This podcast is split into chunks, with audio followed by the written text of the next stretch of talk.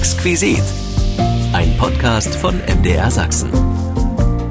Herzlich willkommen, mein Name ist Frank Michael Bauer. Sieh da, sieh da, Tomaten, Theo. Aber, aber, Herr Herricht, nicht so spitz, doch es sei Ihnen verziehen. Schließlich geht es im Exquisit-Podcast diesmal um den Humor aus vergangenen Tagen. Wie war das mit der guten Laune im DDR-Rundfunk und Fernsehen? Einer, der sich auskennt, ist Autor und Moderator Harald Selke. Er hat schon früh in einem Kabarett mitgemischt und wollte gern zum Radio. Und schließlich geht der Wunsch in Erfüllung. Der berühmte Zufall hat mitgeholfen. Harald Selke landet in der Unterhaltungsredaktion von Stimme der DDR Studio 11 genannt. Dort arbeitete er unter anderem an der Sendung Spaß am Spaß mit. Auf die Preisfrage in jeder Ausgabe erreichte die Redaktion ein riesiger Berg an Karten und Briefen. Und um was haben die Hörerinnen und Hörer gespielt? Eine Reise? Ein Kassettenrekorder? Zu gewinnen gab's aus Plüsch. Wir haben eine gute Beziehung gehabt nach Thüringen, wo diese wunderschönen Plüschtiere hergestellt wurden. Wir hatten da eine Mausefamilie, wir hatten äh, Clowns, wir hatten was weiß ich, alles Mögliche. Und deshalb haben die Leute geschrieben. Und wir hatten in der Tat fast 60.000 Zuschriften auf eine Sendung oh. am Abend oh. 2030. Und zwar Karten und Briefe. Und so wie es heute manchmal auch ist, die Leute haben gemalt, die haben gebastelt und das alles wegen ein paar Plüschtieren. Und das zeigte, die Leute hatten ja Spaß am Spaß. Das, das war so. Ja. Ne, das ist heute undenkbar, undenkbar, wirst du nicht mehr bekommen. Bis zu 60.000 Zuschriften auf eine einzige Sendung. Wahnsinn. In der DDR wurde übrigens auch sehr gerne über die Sketche von bekannten Komikern aus der Bundesrepublik oder der Schweiz gelacht, darunter Otto Walkes, Loriot oder Emil Steinberger. Der DDR-Rundfunk holte einige von ihnen sogar zu öffentlichen Veranstaltungen ins Land. Nach dem Ende des Experiments Sozialismus bleibt Harald Selke dem Medium treu. Bis heute ist er zu Scherzen aufgelegt und hat sich der guten Laune verschrieben. Und jetzt Ansichten, Aussichten und jede Menge Erinnerungen mit Harald Selke. Wir duzen uns, wir kennen uns über 30 Jahre, da bleiben wir beim vertrauten Du, okay? Das machen wir auf jeden Fall natürlich. Genau. Und jetzt wollen wir dich auch noch mal ein bisschen vorstellen. Harald, wie viele Jahre hast du beim Rundfunk der DDR gearbeitet? Beim Rundfunk der DDR, das kann ich fast genau sagen. Also begonnen habe ich am 10. September 1979 und dann weiß jeder, wann es Schluss war mit der DDR. Aber eigentlich habe ich noch gearbeitet. Da gab es die DDR gar nicht mehr. Trotzdem für den DDR-Rundfunk bei Radio Aktuell. Und das ging dann bis zum 31. Dezember 1991. Da habe ich dann damals mit Andreas Kamper, der hier auch noch ziemlich bekannt ist, dann die Sendung Musik und Schluss zum Jahresschluss gemacht. Und dann kam der Chefredakteur Alfred Eichhorn und der hat dann gesagt, das war's mit dem DDR-Rundfunk. Und dann war gut und am nächsten Morgen habe ich dann den Berliner Rundfunk quasi betreten und habe da die nächste Sendung gemacht, was weiß ich, von sieben bis zehn Spreeathen oder so hieß das Ganze. Ja, und etliche Jahre bist du ja mit dem Andreas auch hier beim Sachsenradio zu hören gewesen. Genau, damals, das war ja noch MDR 1 Radio Sachsen und da haben wir im Prinzip, kann ich sagen, von Anfang an so ein bisschen mitgemischt, denn damals kam ja der Leiter Alexander Jereschinski, Dr. Alexander Jereschinski, kam von Potsdam nach Dresden und der suchte sowas wie Spaß am Spaß. Diese Sendung gab es in der DDR über viele Jahre, die habe ich ja gemacht. Und da sagte er, sowas bräuchte man hier in Dresden, zumal man wusste, in Dresden sind die meisten Hörerinnen und Hörer. Hat einen ganz einfachen Hintergrund natürlich auch. Ne? Man konnte nicht so viel Westradio und Westfernsehen empfangen und da hatten wir mit unserem Angebot Spaß am Spaß, dazu kommen wir ja später auch noch vielleicht, äh, ein recht gutes Angebot, muss ich schon sagen, weil wir auch äh, damals so 50-50, also auch die ganzen tollen Hits gespielt haben, die auch im Westen gespielt wurden. Denn Stimme der DDR, das war dieser Sender, war auch für die Leute in der Bundesrepublik, in der alten Bundesrepublik. Und da lief das dann alles. Ne? So, und als ich eben, wie gesagt, nach Dresden kam, der Jereschinski holte uns nach Dresden, wollte eben sowas wie Spaß am Spaß haben. Und da haben wir dann äh, Vorschläge gemacht und er sagte, ja, aber irgendwas, Mensch und so, geht mal in die Kantine. Da sind wir dann in die Kantine gegangen, damals noch im alten, im alten Landtag und haben uns dann ein Bier gekauft, das war mittags. Und dann haben wir überlegt und ja, und dann, wann war was das erste Mal? So ging das denn und dann kam ich auf den Gedanken, wir könnten das Ursprünge nennen mit U und H und ein bisschen Wortspielerei. Und dann liefen die Ursprünge jeden Donnerstag von 20 bis 23 Uhr. War eine schöne Sache. Mhm. Und äh, heute Abend, da gehen wir nochmal zurück in die Zeit der DDR. Du hast 1979 angefangen. Ähm, warst du gleich im Humorfach angesiedelt oder wie bist du sozusagen äh, zum Spaß gekommen? Ja, alle meine Freunde, mit denen ich früher Kabarett gespielt hatte, die waren alle an der Universität Rostock und wir wollten eigentlich ein Profikabarett werden. Aber der damalige Generalintendant der Bezirkshauptstadt in Rostock, der wollte das nicht. Der wollte keine Konkurrenz für das Volkstheater Rostock und dann wurde das nichts. Also zog es uns alle irgendwie nach Berlin, weil wir dort sowieso immer sehr gerne waren. War ein tolles Kulturangebot und und und, egal. Jedenfalls, ich war der Letzte, der noch nicht im Berlin war und da sagte der damalige Sprecher des DDR-Rundfunks, der später die aktuelle Kamera gesprochen hat, der sagte, pass mal auf, äh, komm mal hin zu uns und dann sprichst du da vor und dann wird das schon irgendwie. Und dann bin ich dann nach Berlin gefahren, habe dort vorgesprochen und dann sagte die damalige Chefin dieser Auswahlkommission, ja, Herr Selge, das war gut, das war wirklich gut, aber es war nicht sehr gut. So. Und damit war meine Rundfunkkarriere beendet. Und ich bin dann enttäuscht über den Flur geschlichen, damals noch in, bei Stimme der DDR, und da stand eine schwangere Frau plötzlich rum. Und das war, das war die Barbara Wolf. Und Barbara Wolf, die auf ihr Töchterchen Maxi wartete, sah uns da kommen, den Wolfgang und mich, so hieß der damals, der Wolfgang, so weiß er heute noch. Und sie sagte, na, wie geht's und bla bla bla. Und da sagte der Wolfgang plötzlich, sag mal, braucht ihr nicht Leute? Und da sagte sie, Männer immer. Und das war also die Vertreterin des Studio 11 damals. Und da sie schwanger war, war sowieso erstmal ein Platz vakant. Heute würde man sagen Probezeit. Und das war für mich der Auftakt. Da fragten nämlich ja, äh, kannst du denn so Kabarettszenen schreiben und sowas alles? Ja, wir sagen, na klar, habe ich ja gemacht und so weiter. Ich habe wirklich übertrieben damals. So richtig doll konnte ich das noch nicht. So oft hatte ich das auch nicht gemacht, aber ich habe einfach ja gesagt. Musste dann zum damaligen Chef dieses äh, Unternehmens dort, Studio 11 nannte es sich, Willi Golm. Und Willi Golm, der sah sehr schlecht ja, und sagte aber, schreiben Sie mal, äh, hier 20 Minuten haben Sie Zeit, schreiben Sie mal was, über, worüber ich mich amüsieren kann. Oh, dachte ich, gut. Und dann habe ich was geschrieben und es ging, ich weiß, das ist eine, äh, ja, eine Anleitung, wie nagel ich ein Bild an die Wand. Und das habe ich ganz offenbar ganz gut gemacht, nämlich so, wie man es eigentlich nicht machen muss. Und da hat er sich sehr gefreut, hatte dabei das Blatt direkt an der Nase. Das war eine sehr ulkige Situation, weil er, wie gesagt, nicht so gut lesen konnte und meine Schrift war auch nicht so einfach. Er hat trotzdem gelacht und ich war engagiert. So war das. Und dann oh. war ich beim DDR-Rundfunk. Beim DDR-Rundfunk. Studio 11. Was war das Studio mhm. 11? Das Studio 11 war die Unterhaltungsredaktion. Damals hatten, wenn ich diese Geschichte richtig kenne noch, erzählte mir Achim Fröhlich, einer der berühmtesten Kabarettautoren, der DDR damals, der äh, also auch dort im Studio 11 tätig war, fest angestellt, äh, der sagte, es gab dort zehn Studios und eins war noch übrig äh, und die hatten alle schon einen Namen und da hätte man jetzt sagen können, nennt euch Unterhaltungsredaktion, aber es wurde eben das elfte Studio, das Studio 11. Und in diesem Studio 11 war alles untergebracht, was also mit Humor und Satire und mit öffentlichen Veranstaltungen und dergleichen zu tun hatte. Da gab es also die Sendung Spaß am Spaß, dann gab es die Sendung Hafenmelodie, die ich nebenbei bemerkt auch betreut habe. Dann gab es die Radio Stippvisite, das war so eine Art Vorläufer von Außenseiter Spitzenreiter. Dann hatten wir Spaß mit Freunden. Das war also eine RGW-Sendung, wo ja Spiel ohne Grenzen würde man heute dazu sagen. Sowas gab es da auch. Dann gab es noch eine Talkshow frag mich, wie die hieß, aber die war auch ganz nett. Und also alles, was mit Unterhaltungskunst zu tun hatte, fand in diesem Studio 11 statt. Mhm. Und das war bei Stimme der DDR angesiedelt. Und äh, vorhin hattest du es schon erwähnt gehabt, Stimme der DDR sendete nicht nur für die DDR-Bürger, sondern auch für die Leute auf der anderen Seite der Grenze, also richtete sich auch an das Publikum äh, der Bundesrepublik Deutschland. Hat man das auch gemerkt? Hattet ihr mehr Freiheiten gehabt? Also man kann sagen, das war so eine, eine Zielrichtung, Richtung, den Leuten Angebote zu machen, also auch außerhalb der DDR, nicht nur in der Bundesrepublik, auch in Österreich, in der Schweiz. Und das war damals, war das noch schön sichtbar.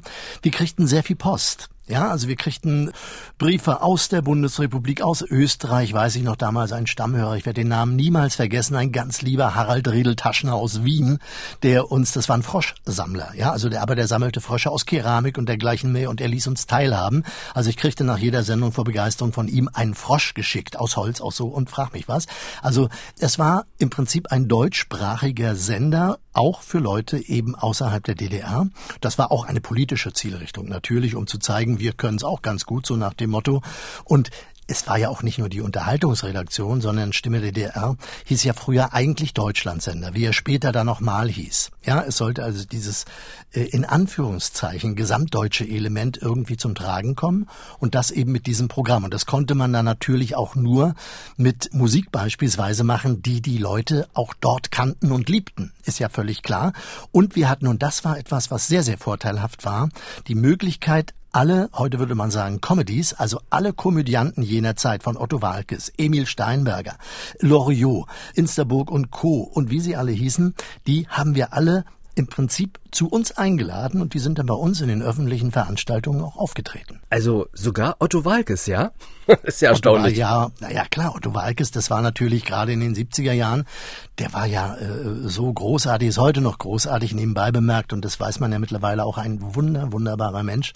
Die Bedingung war nur, wenn Otto kommt, dann in eine grenznahe Stadt, sonst ist der Teufel los in der DDR.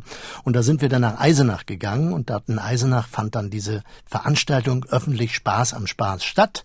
Und da war Otto mit dabei und das war ein Riesen, eine Riesenveranstaltung und der Kontakt, der riss ja nie ab. Bei den anderen war es ja alles ähnlich gestrickt. Ob du jetzt Emil Steinberger aus der Schweiz, der damals ja noch als sehr junger Mann mit seinen Emil-Geschichten, der hat ja fasziniert, auch im, im westdeutschen Fernsehen und den haben wir damals geholt nach Wittenberg auch, also es sind Geschichten über Geschichten. Otto, äh, der Emil kam damals zu spät in Wittenberg. Die Veranstaltung lief schon und eigentlich waren die alle nur wegen Emil gekommen und der kam nicht. Und ich stand draußen in Wittenberg vor dem Kulturhaus. Ich weiß nicht, warum ich draußen stand. Sollte er vielleicht deshalb schneller kommen, nicht.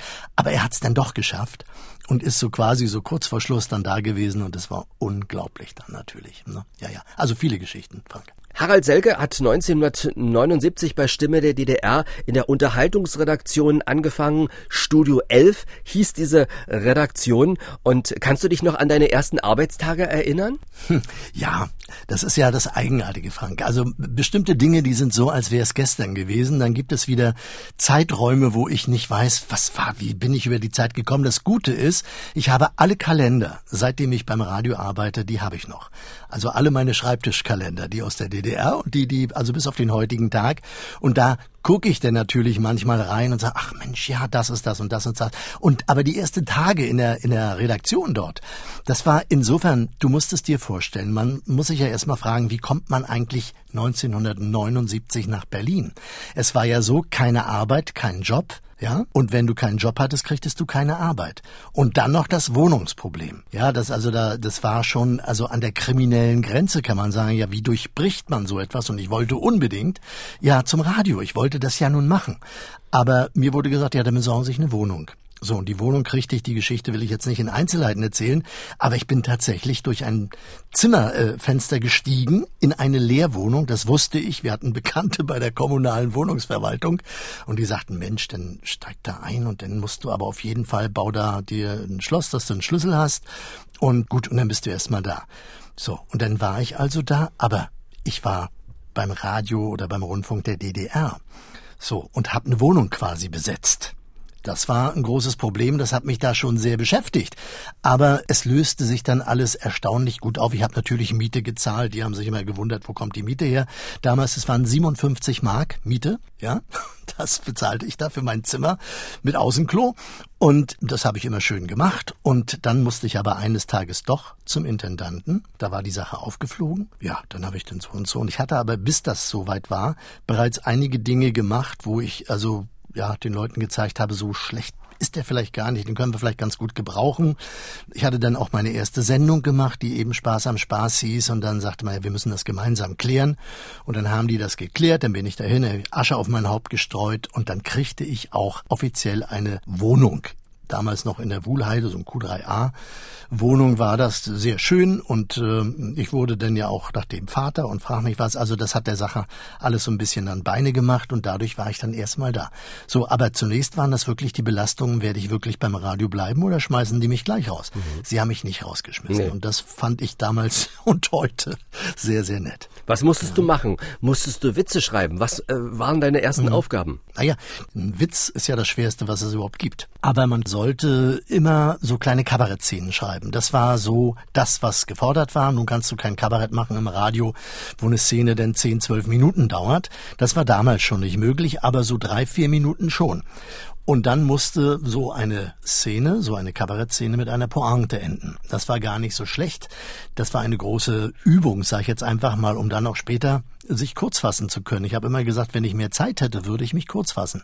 Und äh, das war damals die große Kunst, immer kürzer zu werden und dabei aber prägnanter und in der Tat auch witziger. Und äh, insofern haben wir immer, ja, wir haben, äh, ich bin am Strand zum Beispiel dann gewesen, ja, und habe dann die Leute einfach nur beobachtet und sah äh, in einer, das war dann später eine richtig schöne Szene mit berühmten Schauspielern wurde das übrigens auch alles vertont. Damals mit der Mutter von Blanche Kommerell, mit Ruth Kommerell als Oma und Wolfgang Ostberg war dabei und Hans-Joachim Hanisch und Knötsch und wie sie alle hießen. Und äh, denen gaben wir quasi diesen Text und da hatte ich dann am Strand mal genau geguckt, wie verhalten sich die Leute hier und da gab es eine Familie und der Sohn dieser Familie hieß Thorsten. Ja, und also wirklich alle zehn Sekunden hieß es, Thorsten, Thorsten, lass das, Thorsten. Ja, und ich habe daraus gemacht, Thorsten, lass die Möwe los. Thorsten, du darfst dich nicht an Fahrgastschiffe hängen. Thorsten und immer wieder Thorsten. Ne? Und das war dann so eine Szene, die irgendwann dann aufhörte, was die alle gegen Thorsten haben, der hörte aufs Wort. Ne? Also das war so die, die Übung, die man da macht und daraus entstanden Szenen. Und die, die Ideen, die lagen tatsächlich, wie damals auch die Kohlen auf der Straße. Das war so. Für jede Ausgabe der Sendung mussten also diese Szenen, diese komödiantischen hm. Szenen geschrieben werden, die wurden dann produziert. Vielleicht haben wir jetzt einen Ausschnitt, vielleicht hast du auch was mit dabei, was wir mal uns anhören können. Ich habe ja später, du hast es ja erwähnt, mit meinem lieben Kollegen Andreas Kamper sehr viel für MDR1 Radio Sachsen gearbeitet und vorher aber auch schon bei Stimme der DDR. Da geht es um einen Arztbesuch und äh, da stellt jemand fest, dass er immer ausgenutzt wird. Wissen Sie, Herr Doktor, das ist einfach schlimm. Ja, ganz, ja, ganz schlimm. Doch, das schlimm, wird, ja. wird wirklich. All, alle Menschen, denen ich begegne in meinem Leben, die nutzen mich aus hm, oder hm. betrügen mich. Hm, hm, hm. naja, äh, nun, so mach, nun, na, nun mach, machen Sie, Frau Schimmers, machen Sie sich mal keine Sorgen. Wissen Sie, irgendwie ist das doch völlig normal. Wissen Sie, jeder, jeder, ich auch. Jeder hat mal das Gefühl, dass er betrogen oder ausgenutzt wird. Äh, ja? Ja. Wirklich? Ganz bestimmt. Ja. Ganz bestimmt. Ja, also, äh, ganz bestimmt, ja. Wenn, wenn, wenn, wenn Sie das so sagen, Herr Doktor. Wenn, ja. Wissen Sie, also doch, doch, jetzt, jetzt fühle ich mich schon ein bisschen besser. Besser, ne? Ja, hm. also so, so, so richtig erleichtert, erleichtert sogar, ja. Ja, ja. Na schön, oh, schön, Frau ja, Schimanski. Ja, ähm, ja, das macht dann 862 Mark 13 und heute Abend helfen Sie bitte beim Umzug meiner Mutter. Harald Selke ist unser Gast, Humor in der DDR, insbesondere im Rundfunk. Und ähm, hast du dich schnell im Studio 11 eingelebt? Ja, nachdem alle meine Sorgen quasi beseitigt waren, und das waren ja die größten Sorgen, dass ich durch die Zerschlagung des gordischen Knotens sah, jetzt mal Arbeit und äh, Job, war ich wieder so ziemlich ruhig, war ich auch ganz gut drauf und habe auch dadurch, dass es waren ja nicht viele Leute, die dort arbeiteten. Ne? Und äh, wie gesagt, es war ein, ein sehr hochqualifiziertes Team, das dort arbeitete. Das waren Kabarettautoren wirklich allererster Sahne. Da war Achim Fröhlich, hatte ich schon mal erwähnt. Da waren Harry Fiebig, da war Gerhard Geier, äh, Rascher und, und also wirklich tolle, tolle Leute. Wilhelm Hampel, die also die Distel quasi äh, versorgt haben mit den Programmen. Also alles, was man in der Distel gesehen hatte, das äh, haben die quasi geschrieben. Ja, so und in einem so illustren Kreis bewegte ich mich damals. Ich war noch ganz jung, unter 30 und bei weitem nicht die Erfahrung. Aber ähm, es war ein schönes Arbeiten. Es waren ganz einfach nette Leute, das muss man sagen, und es waren sehr kompetente Leute, die aber auch abgegeben haben. Ja, die also auch Tipps gaben, die sagten, Mensch, mach das mal so und mach das mal so. Also das ging wunderbar. Und da ich relativ blöde Einfälle hatte, haben die dann immer diese Einfälle auch in eine gewisse Norm gebracht und daraus wurde dann was. Also es gab auch eine Gemeinschaftsarbeit, die man dort dann eben machte. Also das ging alles relativ schnell. Mhm. Und dadurch, dass ich jetzt auch für die öffentlichen Veranstaltungen gewonnen wurde, wenn ich heute so sehe, so was weiß ich, öffentliche Veranstaltungen, da ist dann da einer für verantwortlich, da und da und da und da. Das habe ich alles alleine gemacht. Und die anderen Kollegen, wenn sie das gemacht haben, natürlich auch. Also das ging los.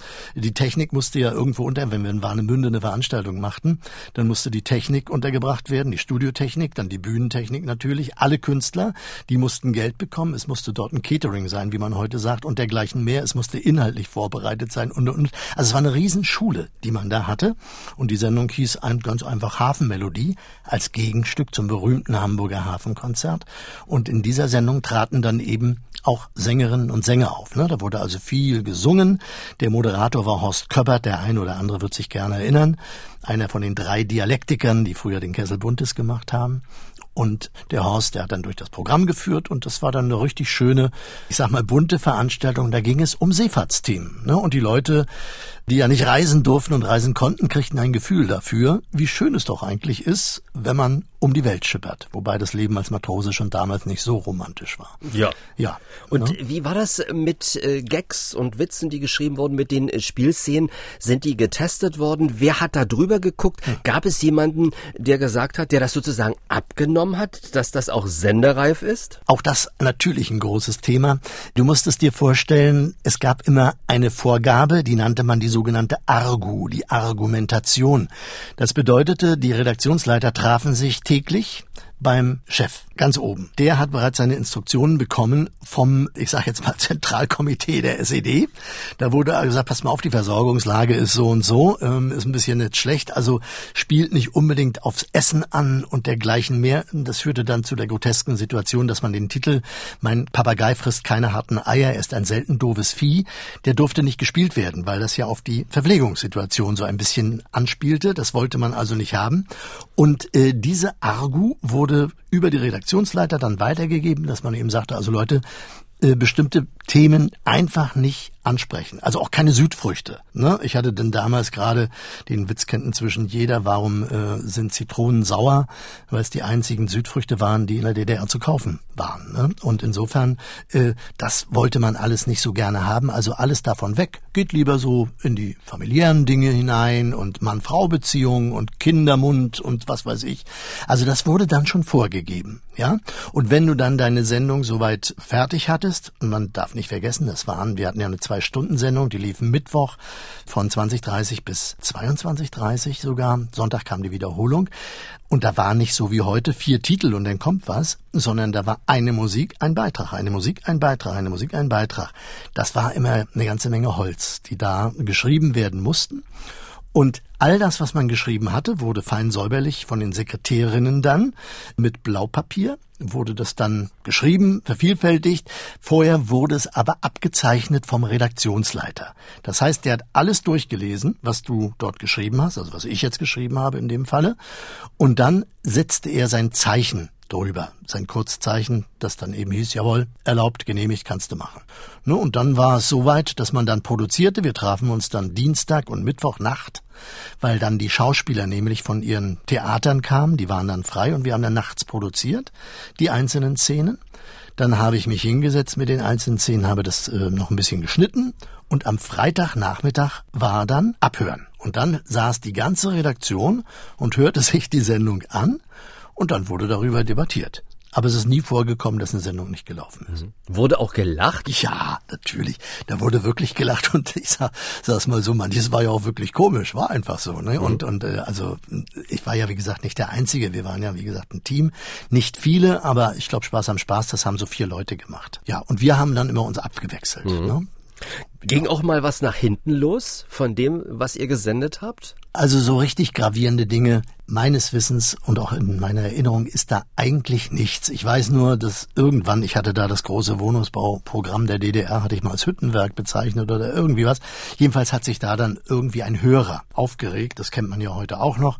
Wenn also Hörer nicht einverstanden sind, aus welchen Gründen auch immer, dann lassen sie ihrem Unmut Lust. Bei Facebook geht das ja inzwischen noch einfacher.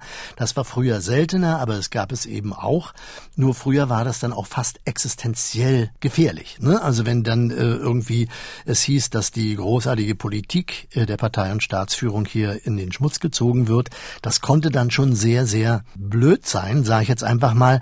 Wobei in gleichem Atemzuge sagen kann, die Leute, die das dann zu verantworten hatten, insbesondere auch unser Intendant damals, der Martin Rattmann, das werde ich nie vergessen, der bestellte mich dann ein und dann musste ich hin und dann Der sagte dann nichts weiter. Er war, war ein kleiner Mann, man sah nur wenig von ihm hinter dem Schreibtisch, aber der brummelte dann einfach nur, pass mal auf, lass das mal sein, mach das beim nächsten Mal nicht und ja, Schluss. Und dann war gut. Ja, also es war eigentlich durchaus eine angenehme Atmosphäre. Mhm. Das muss man schon sagen, selbst wenn es gefährlich wurde. Ja. Hat man trotzdem ja. gerne mal nach dem Westen geschielt?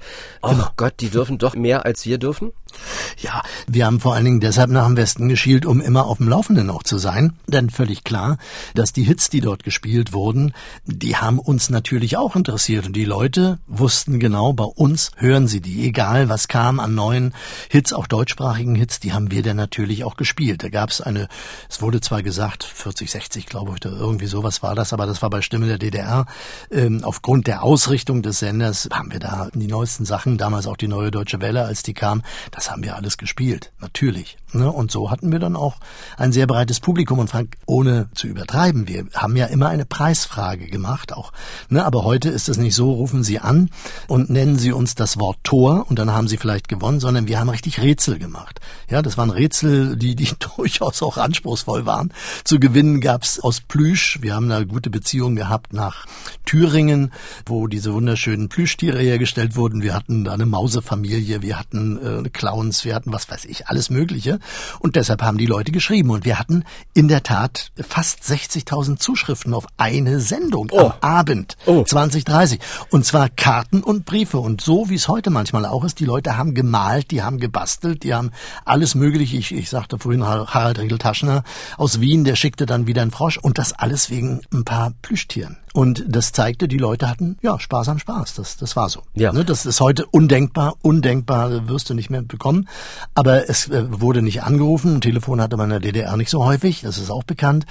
Also wurden Postkarten geschrieben. Ja. Ne? 60.000 Karten. 60.000 Karten ja. und Briefe und äh, das war der Rekord. Ich muss es einschränken. Das ja. war der Rekord. Ne? Aber zwischen, also ich sag jetzt mal 30, 35, das war die untere Grenze. Da guckte man sich dann an. Oh, das ist ja nicht so doll. Ne?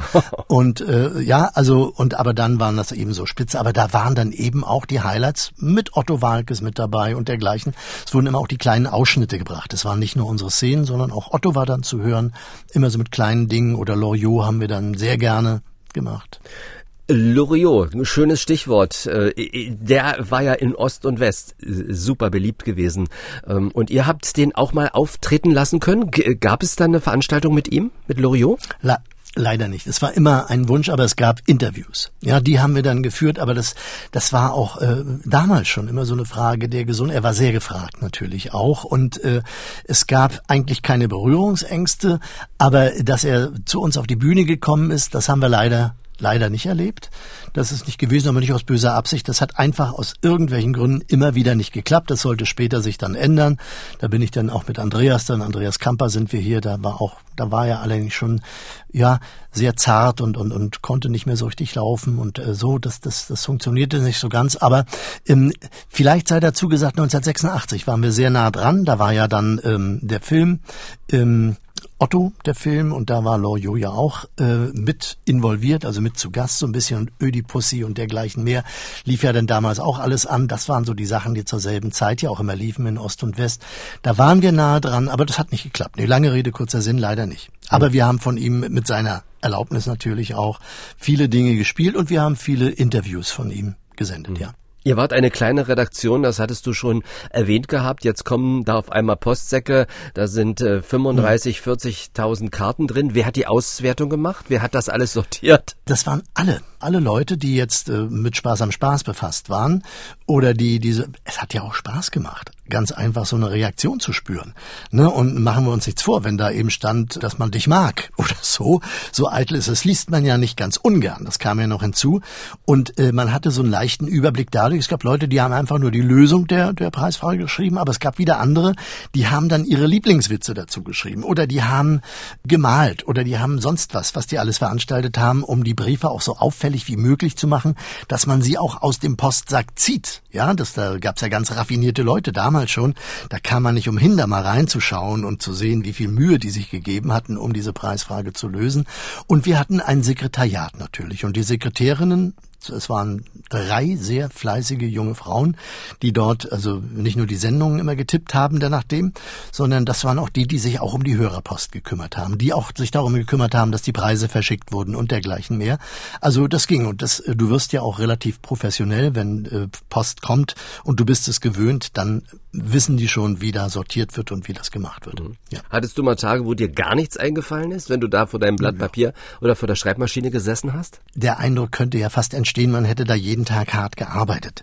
Dem war ja nicht so. Du brauchtest natürlich gerade, wenn du jetzt mit Humor befasst bist oder so, wir haben ja auch noch andere Sachen gemacht. Ja, wir haben also auch ganz ernsthafte Sendungen gemacht, zum Beispiel wenn Tucholsky einen runden Geburtstag hatte oder Erich Kästner oder dergleichen. Solche Sendungen haben wir ja auch gemacht. Solche Extrasendungen interessanterweise fällt mir jetzt, also, ja, tatsächlich da. Ich habe mal eine Tucholsky-Sendung gemacht, 85, 1985. Die wurde sogar von einem amerikanischen Wissenschaftler, von einem Herrn Geisler, typisch deutscher Name, der hat damit seine Doktorarbeit auch bestritten. Da bin ich sogar auf dieser Literaturliste hinten mit drauf. Das hatte der mir mal geschrieben und gucken Sie mal und wunderbar und darf ich denn und so. Ich, das hat mich geehrt. Also solche Sachen haben wir ja auch gemacht. Das heißt also, wir haben nicht nur mehr gesessen, was ist jetzt für ein Witz zu tun äh, oder zu erfinden, sondern wir haben auch äh, solche ernsthaften Dinge, sage ich jetzt mal, des Feuilletons, haben wir dann auch schon gemacht. Mhm. Ne? Studio 11, Spaß am Spaß, äh, das ist nicht die einzige Sendung, für die du gearbeitet hast in humorischer Hinsicht, oder? Nein. Also wie gesagt, ich sagte ja schon, die Hafenmelodie hatte ich erwähnt. Dann habe ich später sehr viel zusammengearbeitet, damals schon zu DDR-Zeiten mit Andreas Kamper. Wir haben dann äh, die Radiostippvisite beispielsweise gemeinsam gemacht. Da war, hatte ich eine feste Rolle, hieß Sven-Uwe Plautzke und habe über das Leben sinniert. Und äh, Plautzke hatte immer irgendeinen Spruch auf Lager. Also da war das dann senderübergreifend. Das nahm damals so seinen Anfang.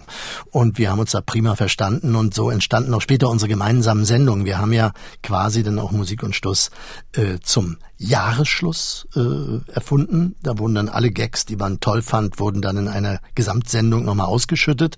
Und ich habe dann ja später daraus bei den neuen Sendern, für die ich dann gearbeitet habe, Musik und Schluss zum Wochenschluss gemacht. Ne? Und äh, ja, die Sendung, wie gesagt, also andere Humorsendungen war natürlich auch noch Tusch, die Sendung in Farbe. Das war eine Sendung der freien Autoren, die ich bereits kurz erwähnt hatte. Ja, die, die also auch Kabarett schrieben, die machten diese Sendung in Farbe. Ich weiß, das ist eine der Lieblingssendungen gewesen eines bekannten Moderators äh, von, äh, vom Sachsenradio Peter Neumann. Der hat die Sendung geliebt. Frage ihn nach Tusch und er erzählt dir alle Einzelheiten. ja, und äh, für die Sendung haben wir natürlich auch gearbeitet, zugearbeitet und äh, da gab es einen Kommissar Schnappinger, ja, und das, äh, wie gesagt, also die Sendung war auch sehr, sehr beliebt, eine reine Humorsendung auch, die ähm, aber von den freien Mitarbeitern in erster Linie verantwortet wurde. Ne? Mhm. Ne? Naja, und äh, wie gesagt, die Hafenmelodie habe ich gerne gemacht und äh, bei Talkshows später auch mitgewirkt und dergleichen mehr. Also es war Humor war immer, war ja sowieso überall gefragt und dadurch hatten wir, waren wir nie arbeitslos. Mhm. Und hier ist der Schnappinger. Den hat mir nämlich Peter hier zurechtgelegt. Ich habe mir sowas gedacht. ja. ja.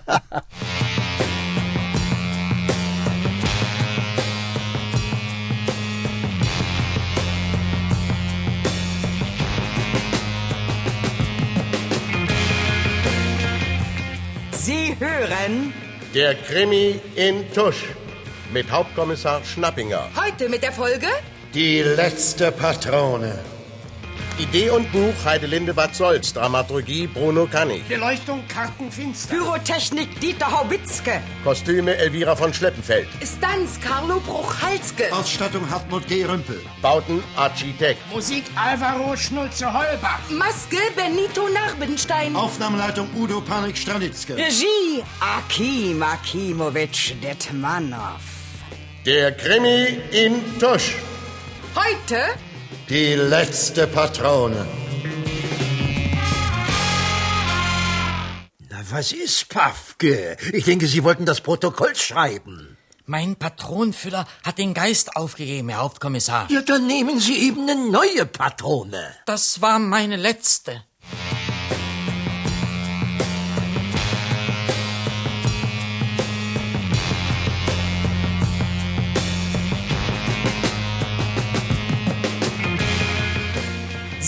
Hörten?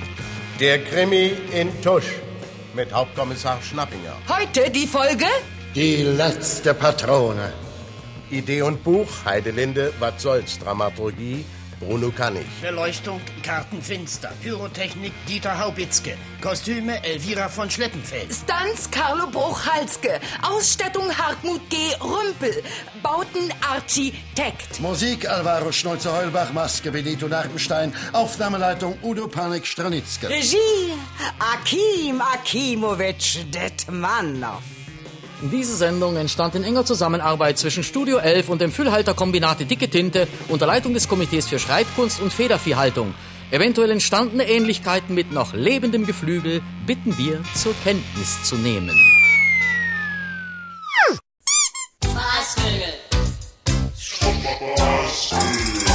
Später, Harald Selke, hast du dich auch mit den Spaßvögeln von Radio DDR beschäftigt. Ja, das kam dann zwangsläufig. Ne? Stimme der DDR wurde ja quasi aufgelöst und äh, gegenüber ging er dann zum RIAS und wurden dann das Kulturradio, heute Deutschlandradio Kultur und die Unterhaltungsredaktion und auch die Jugendredaktion, das wurde ausgelagert zu Radio DDR. Und bei Radio DDR landete ich dann. Alle anderen Kollegen waren plötzlich nicht mehr da. Und der Andreas, Achim Fröhlich und ich waren übrig geblieben. Und äh, man sagte, verstärkt mal die Spaßvögel. Und da habe ich dann auch die Sendung Spaßvögel dort äh, regelmäßig dann eben auch gemacht. Mhm. Ne, aber eben auf, auf äh, so wie wir eben Spaß am Spaß machen. Die Spaßvögel waren ein bisschen anders gelagert. Das war so eine Mischung aus Spaß am Spaß und Tusch. Und äh, wir haben aber quasi unser Spaß am Spaß dann dort in die Spaßvögel reingebracht. Das war auch keine große Kunst und äh, mit den Kollegen war ein gutes Arbeiten. Ja, ja. Viel vom Humor in der DDR spielte sich ja auch zwischen den Zeilen ab. Es gab aber natürlich, das haben wir auch schon rausgehört aus deinen Erzählungen, Dinge, die nicht gingen zur DDR-Zeit. Nicht politische Witze konnte man einfach nicht erzählen. Die haben trotzdem in der DDR die Runde gemacht. Ja, natürlich. Ne? Und man musste mal sehen, wie weit konntest du dich da hinaus wagen. Denn natürlich ähm, Druck erzeugt immer Gegendruck. Und es gab ja dann die Phase Mitte der 80er Jahre, Gorbatschow, Perestroika, Glasnost und all diese Dinge spielten schon eine Rolle, die natürlich auch, wir waren jung, wie gesagt, und wir sahen darin ja auch eine Chance, mal einfach ein bisschen mehr zu machen. Und damals äh, das Verbot des Sputnik, das hat, das weiß ich noch damals, hat uns so beschäftigt, da haben wir gesagt, das kann doch eigentlich nicht sein.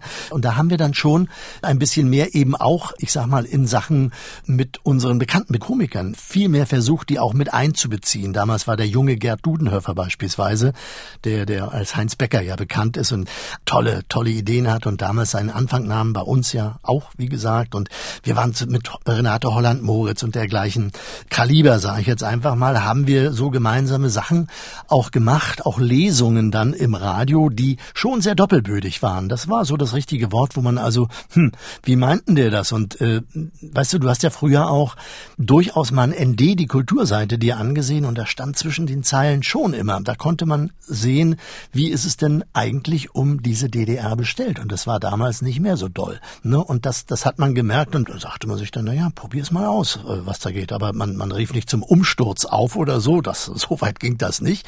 Aber man sagte einfach mal ein bisschen das, was tatsächlich Sache ist. Und alleine das war ja schon viel wert. Mhm.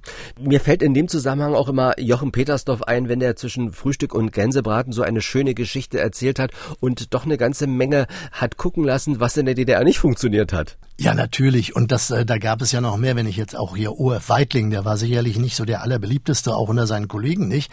Aber das war natürlich ein findiger und origineller Kopf und der hat sich da einiges getraut. Petersdorf natürlich auch. Ne? Und, und Karl Andriesen und Edgar Kühlow und John Stave, der Freund von Renate Holland-Moritz.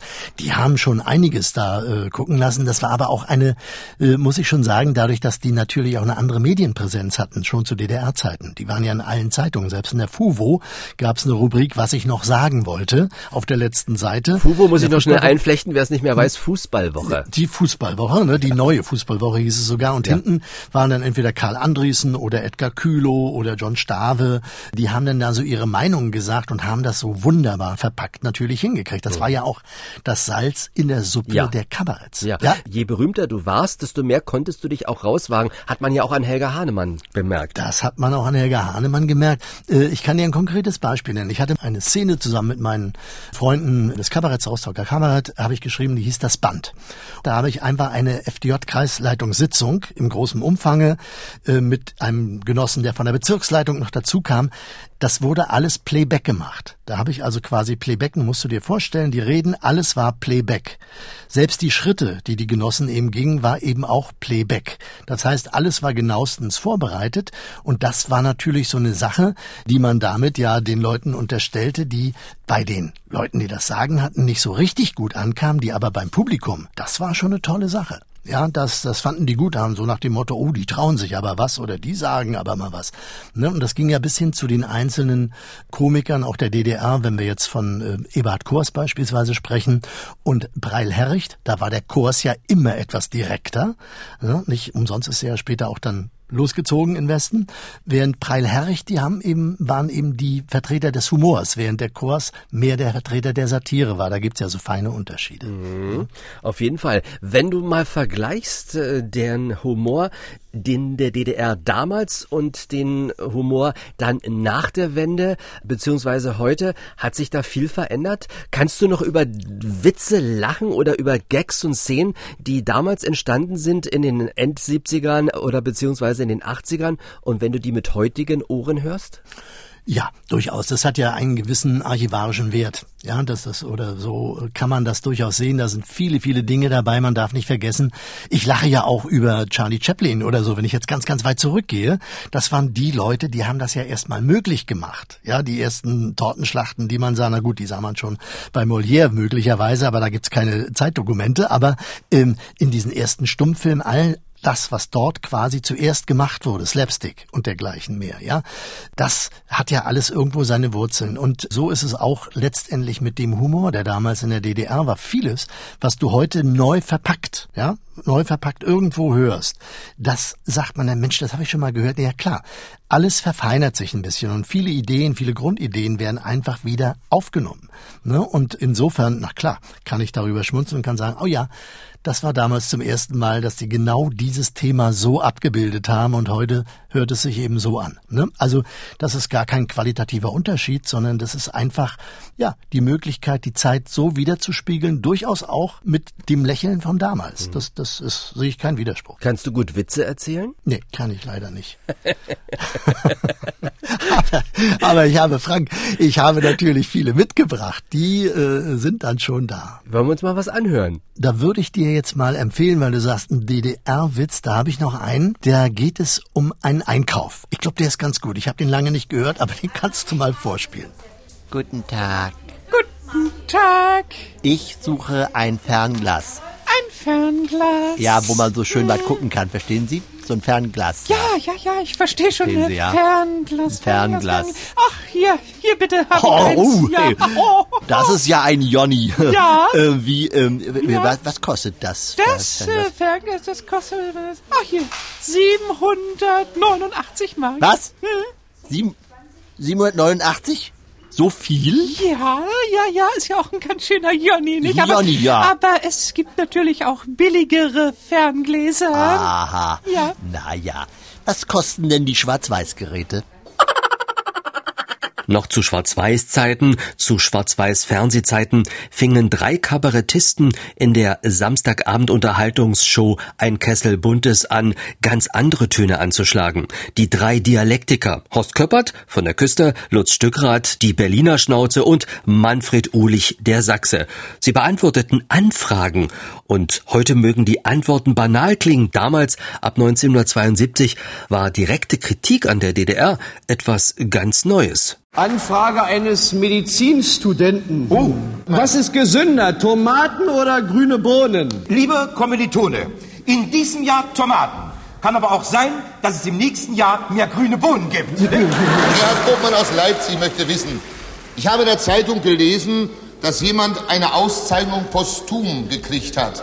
Was bedeutet das? Ihr Posthum heißt, er bekam die Auszeichnung auf dem Postwege. Und das hat er nicht mehr erlebt. Sag mal, die Bude, wo dein Kumpel arbeitet, haben die immer noch den Eier mit den Planschulden? Nee, das, das, das regelt sich jetzt. Die haben wegen dem Problem jetzt sogar schon eine Betriebsvollversammlung gehabt. Es waren noch alle 20 da. Was? Moment mal, du hast mir doch erzählt, jetzt sind da über 1000. Ja, das stimmt. Aber der Verwaltung hatten sie nicht mit eingeladen.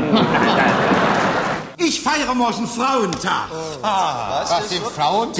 Ja, ja. Das ist doch der 8. März, das ist international festgelegt, Manning. Ich kann mich nicht nach internationalen Festlegungen richten, ich muss mich nach meinem Blumenladen richten. Frau Annie Lehmann aus Berlin fragt.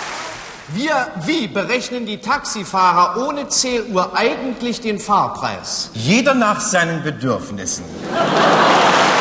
Erika Kocke aus Schwerin fragt an, haben wir einen zu großen Verwaltungsapparat? Äh, nein, Frau Kocke, nur ein zu kleines Land.